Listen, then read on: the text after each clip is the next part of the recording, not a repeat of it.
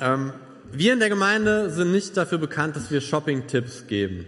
Das wird sich jetzt auch nach diesem Sonntag nicht ändern, haben wir nicht vor. Aber ähm, vielleicht wart ihr am Anfang noch ein bisschen überrascht über die Ergebnisse, vielleicht auch gar nicht. Vielleicht habt ihr das kommen sehen. Ähm, aber diese Art von Mogelpackung, die in der einen Tüte war, äh, die soll uns heute so ein bisschen durch den Gottesdienst tragen.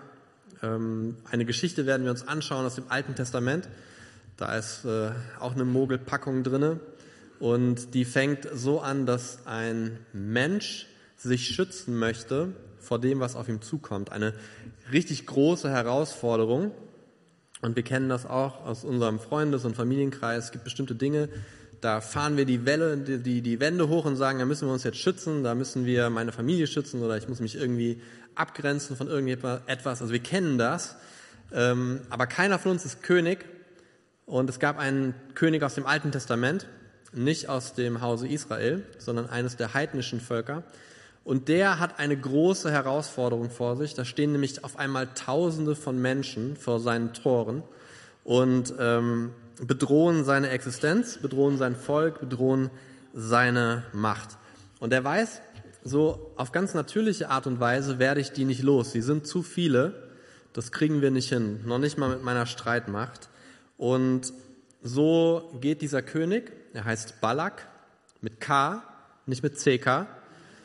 Ähm, der ist ein, ein, ziemlich einfach gestrickter, geradliniger Mensch. Ähm, er sieht diese Menschen vor seinen Toren, er weiß, die sind gerade aus Ägypten geflohen und er riecht den Braten. Er weiß, die sind nicht einfach nur auf der Durchreise, das ist keine Gemeindefreizeit. Ja, die sind nicht einfach mal vorbeigekommen, um dänische Brötchen zu kaufen und Räucherlachs zu essen. Die sind gekommen, um zu bleiben. Die gehen nicht mehr weg. Die wollen hier leben in meinem Land, denkt er sich. Und um seine Macht zu bewahren und zu schützen, sendet er nach einem Starzauberer, ein Meisterseher, ein Premium-Exorzist. 400, 500 Kilometer weit weg, aber der ist so bekannt, dass man ihn sogar ähm, dort, wo der König wohnt, kennt. Er weiß, er muss nur das richtige Angebot machen, dann wird dieser Mann kommen, denn der kommt immer, wenn das Angebot stimmt. Das war nämlich ein Prophet, den man mieten kann. Und sein Name war Bileam. Das ist der mit dem Esel. Kennt ihr die Geschichte? Im ersten habe ich auch gefragt. Das waren erschreckend wenige Menschen, die in der Kinderstunde dabei waren. Okay. Bileam war so das Gegenteil von dem einfachen Balak. Er war sehr komplex und vielschichtig als Charakter. Und wenn man ihn aus verschiedenen Blickwinkeln betrachtet, ist er auch ein Novum im Alten und im Neuen Testament. Er ist, soweit ich weiß, der einzige Prophet im Alten Testament, der für Gott eine Prophezeiung ausspricht, von dem auch archäologische Funde ähm, entdeckt wurden in Jordanien 1969, die ihn als Propheten für heidnische Götter ausweisen. Gleicher Name, gleicher Vater, gleiche Zeit. Also wir wissen, dass dieser Kerl gelebt hat. Er war ein Prophet, den man mieten konnte. Und obwohl er nicht besonders prominent auftaucht im Alten Testament, gibt es drei Schriftstücke aus dem Neuen Testament, die sich mit ihm befassen. Petrus, Johannes und Judas schreiben alle etwas über ihn äh, und es ist nicht sehr schmeichelhaft, was sie über ihn sagen. Denn Bileam war ein Mann, der in zwei Welten lebte. Sein linker Fuß, der stand fest auf dem Boden des damaligen Götterkultes. Er war weit über die Grenzen seines eigenen Landes Aram dafür berühmt, dass er ein Seher und ein Zauberer war, dass er Menschen verwünschen konnte oder verfluchen konnte. Und es war genau dieser Ruhm, den Balak so äh, anziehend fand. Wenn jemand mit dieser großen Herausforderung umgehen kann, wenn jemand dieses Volk verfluchen kann, wenn jemand etwas schaffen kann, das man mit natürlichen Mitteln nicht schaffen kann, dann dieser Seher. Und er schickt seine besten Leute raus und wirbt um diesen Propheten. Und diese ausdrückliche Zuversicht des Königs finden wir im vierten Buch Mose 22. Da heißt es, denn ich weiß, Bileam, wen du segnest, der ist gesegnet, und wen du verfluchst, der ist verflucht. Und es drückt so ein bisschen die Erwartungshaltung aus, die man damals hatte, gegenüber Menschen, die von sich gesagt haben, wir können in die unsichtbare Welt hineinsprechen und Dinge bewegen, magisch verändern. ähm, damit etwas rauskommt, was du willst. Der Preis muss allerdings stimmen. Und Balak denkt, er hat den richtigen Mann gefunden, Bileam. Doch jeder Mensch hat im Normalfall zwei Füße und Bileam war keine Ausnahme. Sein rechter Fuß stand etwas wackelig zwar, aber der stand auf der Seite des Gottes von Israel. In den Kapiteln 22 bis 24 im vierten Buch Mose sehen wir also eine langsame Anbahnung zwischen diesem Mietpropheten und dem heiligen Gott Israels. Als die ersten Abgesandten kommen und ihm ein Angebot machen, das sehr großzügig war, sagt, ähm, sagt Bileam, nein, der Herr hat mir verboten, denn der Herr hat es ihm verboten. Daraufhin kehren die Leute zurück und kommen ein zweites Mal mit einem etwas erhöhten Angebot. Und jetzt kommt Bileam so ein bisschen ins Zweifel. Er bittet um eine Nacht, dass er das alles nochmal durchdenken kann und mit seinem Gott besprechen kann. Und am Ende des Tages sagt er ihnen doch, und diesmal schon viel intimer in dieser Beziehung mit dem Gott Israels unterwegs, ich kann doch den Befehl des Herrn, meines Gottes, nicht übertreten. Also da wächst etwas in Bilea. Vorher war es noch, der Herr hat gesagt, ich darf nicht, jetzt ist es mein Herr und mein Gott. Da ist irgendetwas passiert mit ihm. Also links war er in der Götterwelt zu Hause, rechts war er mit Jahwe unterwegs und in der Mitte ist sein Kopf und sein Herz und das schlägt weder links noch rechts, sondern schlägt nur für ihn selbst. Und Bileam ist ein Mensch. Hätte gern beides. Ruhm, Ansehen, Geld, Macht. Und wenn man dann auch noch für den echten König, für den echten Herrn, für den echten Gott sprechen darf, wäre das auch ganz nett. Im Englischen gibt es ein Sprichwort, das heißt, you can't have your cake and eat it too. Also man kann nicht nur seinen Kuchen anschauen und ihn auch essen, gleichzeitig essen. Man muss sich entscheiden, entweder isst man ihn oder schaut ihn an. Wenn man ihn gegessen hat, ist er nicht mehr da, dann kann man ihn nicht mehr anschauen. Bileam will beides haben. Und ich kenne das aus meinem Leben ganz gut. Er möchte den Lohn des götterverehrenden Moabiterkönigs und gleichzeitig möchte er Gott gefallen. Gott lässt ihn ziehen ähm, mit diesen Kundschaftern, mit diesen ähm, Leuten aus Moab, weiß aber auch um das, was im Herzen seines Propheten vor sich geht, den er gerade für sich gewonnen hat, dass da ein Zwiespalt ist in dieser Person. Äh, ein Kirchenvater, der im 2. bis 3. Jahrhundert gelebt hat, namens Origenes, drückt es in seinem Kommentar zu dieser Bibelstelle so aus. Bileam hat zwar die richtigen Worte im Mund, aber nicht im Herzen. Und so stellt Gott, und durch diese Geschichte ist Bileam berühmt geworden, so stellt Gott Bileam etwas in den Weg, auf einen schmalen Weg, aber das, was Gott ihm da in den Weg stellt, der Engel mit einem Schwert, den sieht Bileam nicht. Aber sein Esel sieht den Engel und das Schwert. Und was aussieht wie ein störrischer, äh, tollwütiger Esel, der von links nach rechts und oben nach unten springt, ist ein Esel, der seinen Herrn versucht zu retten und dem Schwert ausweicht. Bileam schlägt ihn daraufhin, weil er sich nicht, ähm, weil er nicht weiß, warum sein Esel das macht worauf es Gott und dem Esel beiden zu viel wird. Und dann spricht der Esel, aber nicht irgendwie, sondern er spricht sehr deutlich und sehr eloquent. Und ich habe euch das mal zusammengefasst. Bileam, kommt dir mein Verhalten irgendwie komisch vor? Hab ich sowas schon mal gemacht? Ist das ein Verhalten, das für mich charakteristisch ist? Nein? Genau du Vollpfosten. Ich bin dem Schwert ausgewichen. Ja, dass der Engel hält. Hast du beides nicht gesehen, ne? Und dann werden Billiams Augen geöffnet. Die Bibel spart sich die romantische Versöhnungsszene. Wir können uns das nur vorstellen. Aber beide gehen weiter auf ihrem Weg. Billiam bietet Gott an, ich gehe wieder zurück. Das ist, das ist kein, keine gute Sache für mich, damit zu gehen. Aber Gott sagt, nee, geh du mal, weil Gott hat etwas anderes vor. Ich glaube, dass Biliam Gott gehorcht, weil er weiß, wenn er als Mensch einen Dialog mit einem Esel verliert, sollte er zumindest auf die Stimme Gottes hören. Das ist auch was ganz Praktisches, was ihr in euren Montag mitnehmen könnt. Also es scheint, als ob dieser Kontrollverlust, dieser Machtverlust, einfach entscheiden zu können, frei über bestimmte Dinge prophezeien oder verändern zu können, dass dieser Machtverlust dazu geführt hat, dass Biliam gehorsam wurde. Biliam hat quasi Lügenstopp. Er darf nicht mehr lügen. Dieser Göttermietling wird ein Sprachrohr des heiligen Gottes. Und jetzt soll und muss er die Worte Gottes wahrheitsgetreu weitergeben. Doch davon ahnt der König in Moab nichts. Und das ist ein großes Problem, denn jetzt ähm, fädelt Gott eine Geschichte ein, die diesen König sehr schlecht aussehen lassen wird. Es wird eine Opferparty geben und äh, es ist ein großes Setup, eine Falle und dieser König wird da komplett reintappen. Denn Biliam wird das Volk nicht verfluchen, sondern er wird es segnen. Und das ist, was die Bibel sagt. Das ist, was Biliam dem Volk und dem König sagt. Gott ist nicht ein Mensch, dass er lüge, noch ein Menschenkind, das ihm etwas gereue. Sollte er etwas sagen und nicht tun? Sollte er etwas reden und es nicht halten? Siehe, zu segnen habe ich den Auftrag empfangen, denn er hat gesegnet und ich kann es nicht abwenden. Man schaut kein Unheil in Jakob und sieht kein Unglück in Israel. Der Herr, sein Gott, ist mit ihm und man jauchzt dem König zu in seiner Mitte. Gott hat sie aus Ägypten geführt, seine Kraft ist wie die eines Büffels.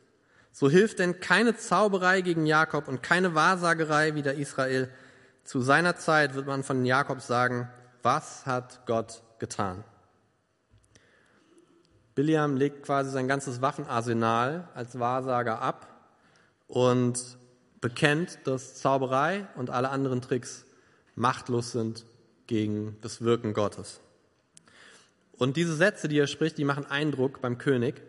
Und man, man, man sieht so förmlich, wenn man diese Geschichte liest, wie der König sich die Hände vors Gesicht schlägt, ja, seinen Kopf nimmt und dreimal gegen sein Pult donnert, ja, weil er merkt, oh, und er, sagt es ihm wortwörtlich, sagt er, Biliam, ist ja okay, ich verstehe ja, dass du nicht gegen den Willen deines Gottes was machen kannst, dass du die, dass du die nicht verfluchen kannst. Aber warum? Warum segnest du sie denn dann auch noch? Und, dann, und, und Biliam steht da und sagt, ich kann nicht anders. Was soll ich denn machen? So, und dieser König verliert sein Gesicht vor dem ganzen Volk, das da steht und diesen äh, ungleichen Contest beobachtet. Im Deutschen sagen wir, dieser Schuss, der ging nach hinten los.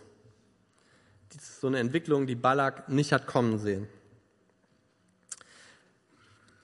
Weil Gott sich schon vor langer, langer Zeit darauf festgelegt hat, dass solche Dinge nicht passieren können.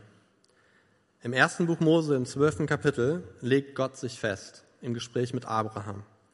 Ich will segnen, die dich segnen, und verfluchen, die dich verfluchen, und durch dich sollen alle Geschlechter auf Erden gesegnet werden.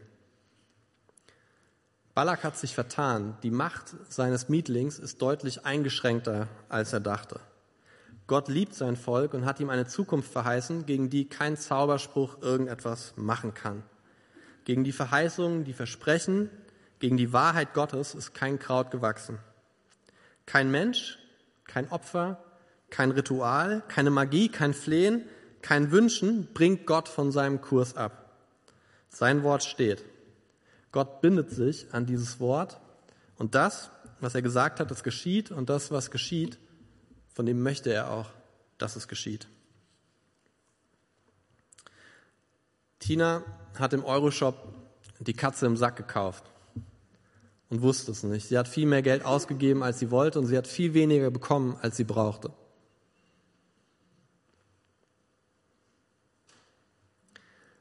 Viele Dinge hören sich an wie ein gutes Angebot. Die triggern irgendwas in uns. Die holen Gefühle und Wünsche hervor, von denen wir dachten, dass sie schon lange, lange tot sind aber sie führen uns nicht in die Wahrheit und sie führen uns nicht in das Leben. Und Israel als Volk steht da unten eigentlich nur als Zuschauer, weil sie jemanden haben, der mitten in ihren Reihen steht. Und solange er mitten in ihren Reihen steht, kann ihnen nichts passieren. Dieser Gott, der rettet und dieser Gott, der hält seine Verheißung und Israel erlebt das hautnah persönlich. Der König Balak hingegen, der ist in seinem eigenen Theaterstück gefangen. Der hat ein schönes Ende geschrieben für diese Geschichte, aber es war das falsche Drehbuch zur falschen Zeit, am falschen Ort. Gott hat schon vor langer Zeit gesprochen, wie das ausgehen würde. In der damaligen Zeit gab es viele Menschen, die klüger waren als Balak. Eine Prostituierte in Jericho zum Beispiel, Rahab, ähnliche Situation, kommt zu einem ganz anderen, äh, zu, einer ganz anderen Erkenntnis und sagt, wir wissen doch, was euer Gott für euch getan hat. Wir wissen, dass ihr diese Stadt überrennen werdet. Wir haben Angst vor euch. Was wir erkannt haben, ist, dass euer Gott der einzig wahre Gott ist. Aber Balak möchte das nicht wahrhaben. Es ist die gleiche Geschichte. Zwei Menschen, einmal Rahab, einmal Balak, und die kommen zu einer ganz unterschiedlichen Auffassung davon, wie man jetzt damit umgeht.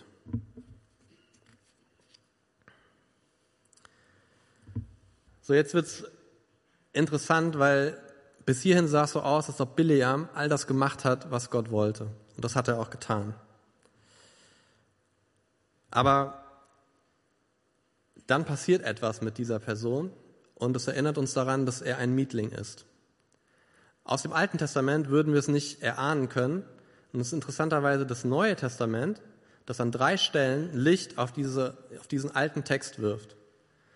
Es gibt eine Stelle im vierten Buch Mose 31, da ist Bileam einer derer, die getötet werden, ähm, weil sie eine Rebellion gegen Gott und gegen äh, innerhalb von Israel angestiftet haben.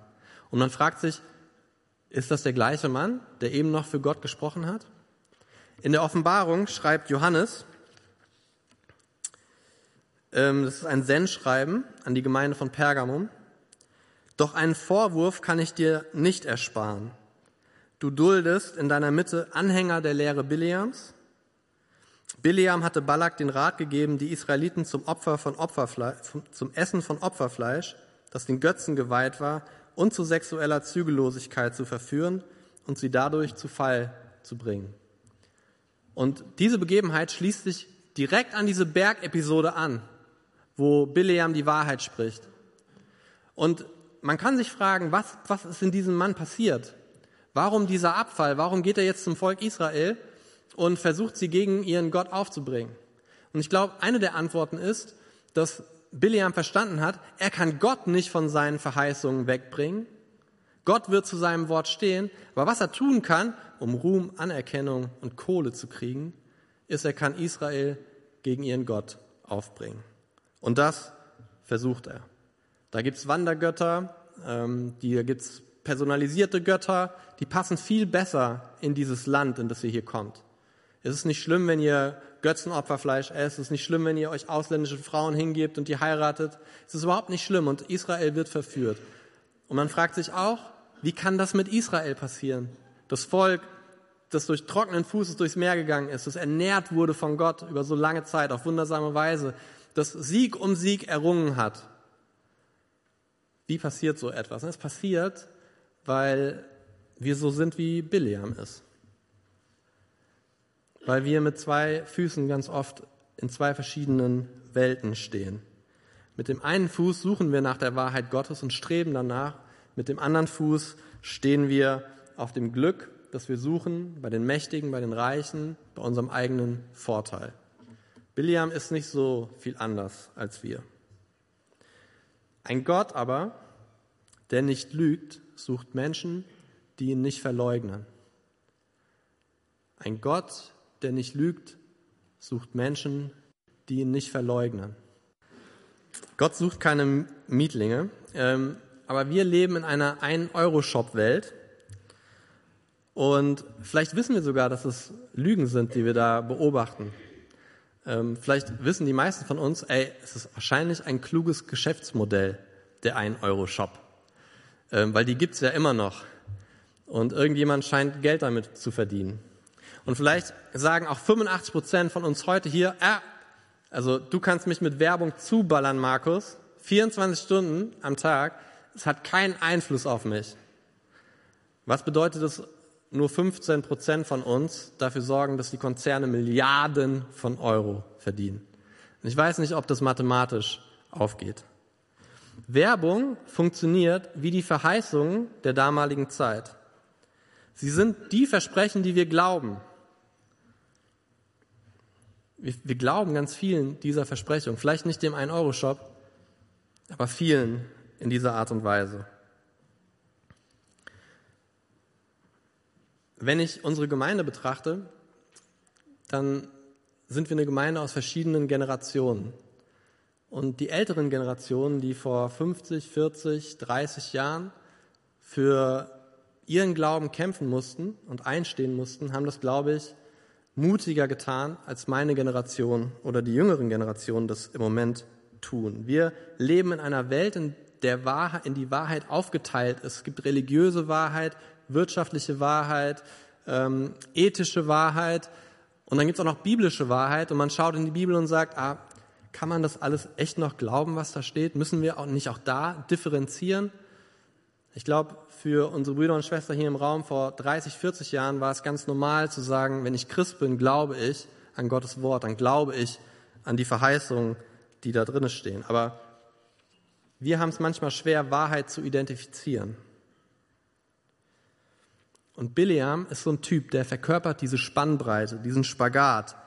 Ähm, auf der einen Seite direkte Kommunikation mit Gott und auf der anderen Seite eine komplette Lehre gegenüber dem, was Gott möchte. Und vielleicht ist das so ein erster wichtiger Punkt, den wir mit nach Hause nehmen können heute. Wenn ich die Biliam-Geschichte anschaue, dann sehe ich einen Mann, der berührt wurde von Gott, aber der nicht verändert wurde. Es gibt einen großen Unterschied zwischen Berührung und Veränderung oder zwischen Berührung und Umkehr und Bekehrung. Ein Mietling bleibt ein Mietling, bis er umkehrt. Eine Berührung, zwei Berührungen, eine Berührung vor zehn Jahren verändert mich nicht. Vielleicht ist das auch der große Unterschied zwischen Saulus und Bileam.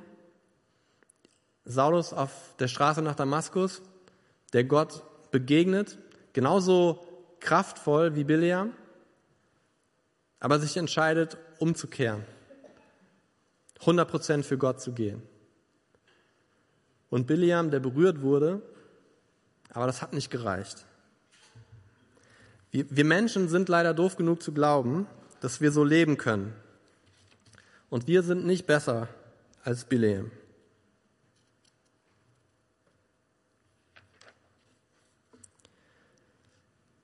Ich habe manchmal Angst, jetzt nicht, ich denke nicht ständig drüber nach, aber manchmal habe ich Angst, dass wenn meine Freunde mich betrachten, die jemanden sehen, der relativ profillos ist. Und an sich wäre das kein Problem, aber wenn die wissen, dass ich Christ bin, dann nehmen sie meine Profillosigkeit und projizieren sie auf dem Gott, dem ich nachfolgen möchte. Und auf einmal bin nicht nur ich profillos, sondern auch mein Gott. Es ist einfach für uns, diese Wege zu gehen, diese Kompromisse zu machen und nicht 100% auf Gottes Verheißung zu vertrauen und seinen Wegen zu gehen. Vielleicht ist es nicht fair, dass die Menschen von mir auf Gott schließen, aber wenn ich Christ bin und Christus so ein starkes Nomen, Christus identifiziert mich als wer ich bin, als jemand, der Kind Gottes ist, der weiß, wer sein Retter ist, der weiß, wo er Hilfe bekommt, der auch weiß, was sein Gott von ihm möchte im Leben. Und vor allem steht mein Christsein dafür, dass ich die Verheißungen und die Wahrheit von Gott in mein Leben lasse und aufnehme. Die Verheißungen, Gottes Wirken in meinem Leben, die sind sowas wie ein Gegenmittel zu den Dingen, die wir in der Welt sehen und denen wir hinterherlaufen. Sie sind quasi Gottes große Werbeplakate, die aus uns Werbeträger machen sollen, aus dem, was er für uns hat und an dem, was er uns an Identität schenkt. Werbung, die uns wirklich beeinflusst. Echte Werbung, echte Verheißungen. Ist, seine Verheißungen sind eine große Werbung, dass wir ihm vertrauen. Und ich habe mir gedacht, wir schauen ein paar dieser Verheißungen einfach mal an. Ganz kurz. Psalm 91. Wenn der 1-Euro-Shop dich betrügt, dann bricht Gott seine Treue nicht. Seine Zusagen bleiben. Psalm 89. Wenn du unter Druck stehst, wenn dir das Wasser bis zum Halse steht, dann gibt es Engel, die dich behüten. Jesaja 41, wenn wir keinen Ausweg mehr sehen, wenn wir nicht wissen, ob wir links, rechts, vorne, hinten, wenn wir einfach nicht wissen, was ist unser nächster Schritt, Gott hilft uns in allen Lebenslagen. Psalm 57, wenn Lügen über uns erzählt werden, eigentlich geht es in diesem Psalm um Mobbing, wenn wir gemobbt werden, Gott ist treu. 1. Johannes 2, wenn wir der Lüge glauben wollen, dass wir uns vor dem Tod fürchten müssen, weil am Ende vielleicht dann doch nichts ist, sagt Gottes Wort, ewiges Leben ist das, was Gott uns als Erbe versprochen hat. Hesekiel 36, wenn dein eigenes Herz dich betrügt, wenn du noch nicht mal dir selbst glauben kannst, dich ständig deine, deine Motive hinterfragst und nicht weißt, warum du tust, was du tust, dann darfst du glauben, dass du durch den Glauben an Jesus Christus ein neues Herz bekommen hast, das lauter schlägt als das alte. Psalm 37. Wenn wir versagen, dann hilft Gott uns auf. Römer 8, in Extremsituationen, wenn etwas passiert, das wir nicht erwartet haben und das uns total überfordert, triumphiert Jesus über alle Schwierigkeiten. Psalm 34. Wenn sich in deiner unsicheren Welt Furcht ausbreitet, dann denke daran, durch die Furcht hindurch rettet dich dein Gott. Psalm 27. Glaub der Lüge nicht, dass es aus dem Dunkel deines Lebens keinen Ausweg gibt. Erinnere dich daran, wenn es in dir dunkel ist, bringt Gott sein Licht. Matthäus 5. Selbst wenn wir trauern und am Boden zerstört sind, schenkt Gott Trost. Psalm 147. In unserem Zerbruch, mitten hinein in unseren Zerbruch verbindet er unsere Wunden. Und das ist ja nur eine kleine Auswahl von den Dingen, die wir als seine Kinder glauben dürfen. Aber das ist die Werbetafel Gottes. Und ich glaube, dass mein, mein Profil nur so stark sein kann, wie die Verheißungen Gottes in meinem Herz verankert sind. Es sind ja nicht die Gebote Gottes, die mich stärken, um nach vorne zu gehen, sondern die Verheißungen für mein Leben. Je mehr Vertrauen, je mehr Profil, je leichter hat es Gott mit uns. Wir werden heute ein Zeugnis hören gleich von Wolfgang. Und das Zeugnis wird uns ermutigen, Gott treu zu bleiben. Selbst dann, wenn es schwierig wird und sogar manchmal schwierig in der eigenen Gemeinde. Könnt ihr es glauben? Das Lied, das Wolfgang heute vorstellt mit seinem Zeugnis zusammen, ist keins, das wir in den Top 5 im Jahresabschlussgottesdienst singen werden. Aber wir werden es heute singen. Und ich glaube, wir können es mit Begeisterung singen, weil es als ein Zeugnis einer Generation steht, die deutlich besser und gewinnender für Gott eingetreten ist, als meine Generation das tut. Es war eine Generation, die darum kämpfen musste, ähm, dass bestimmte Dinge in ihrer Zukunft passieren, Dinge, die uns heute sehr selbstverständlich sind. Und Ingo wird das Lied mit uns singen. Wir sind eingeladen mitzusingen. Ja? Ich weiß nicht, ob ihr das kennt. Das Lied heißt Gott kennt keine Lügen. Und dann wird, wird Wolfgang uns ähm, sagen, wie dieses Lied ihn in seinem Leben begleitet hat.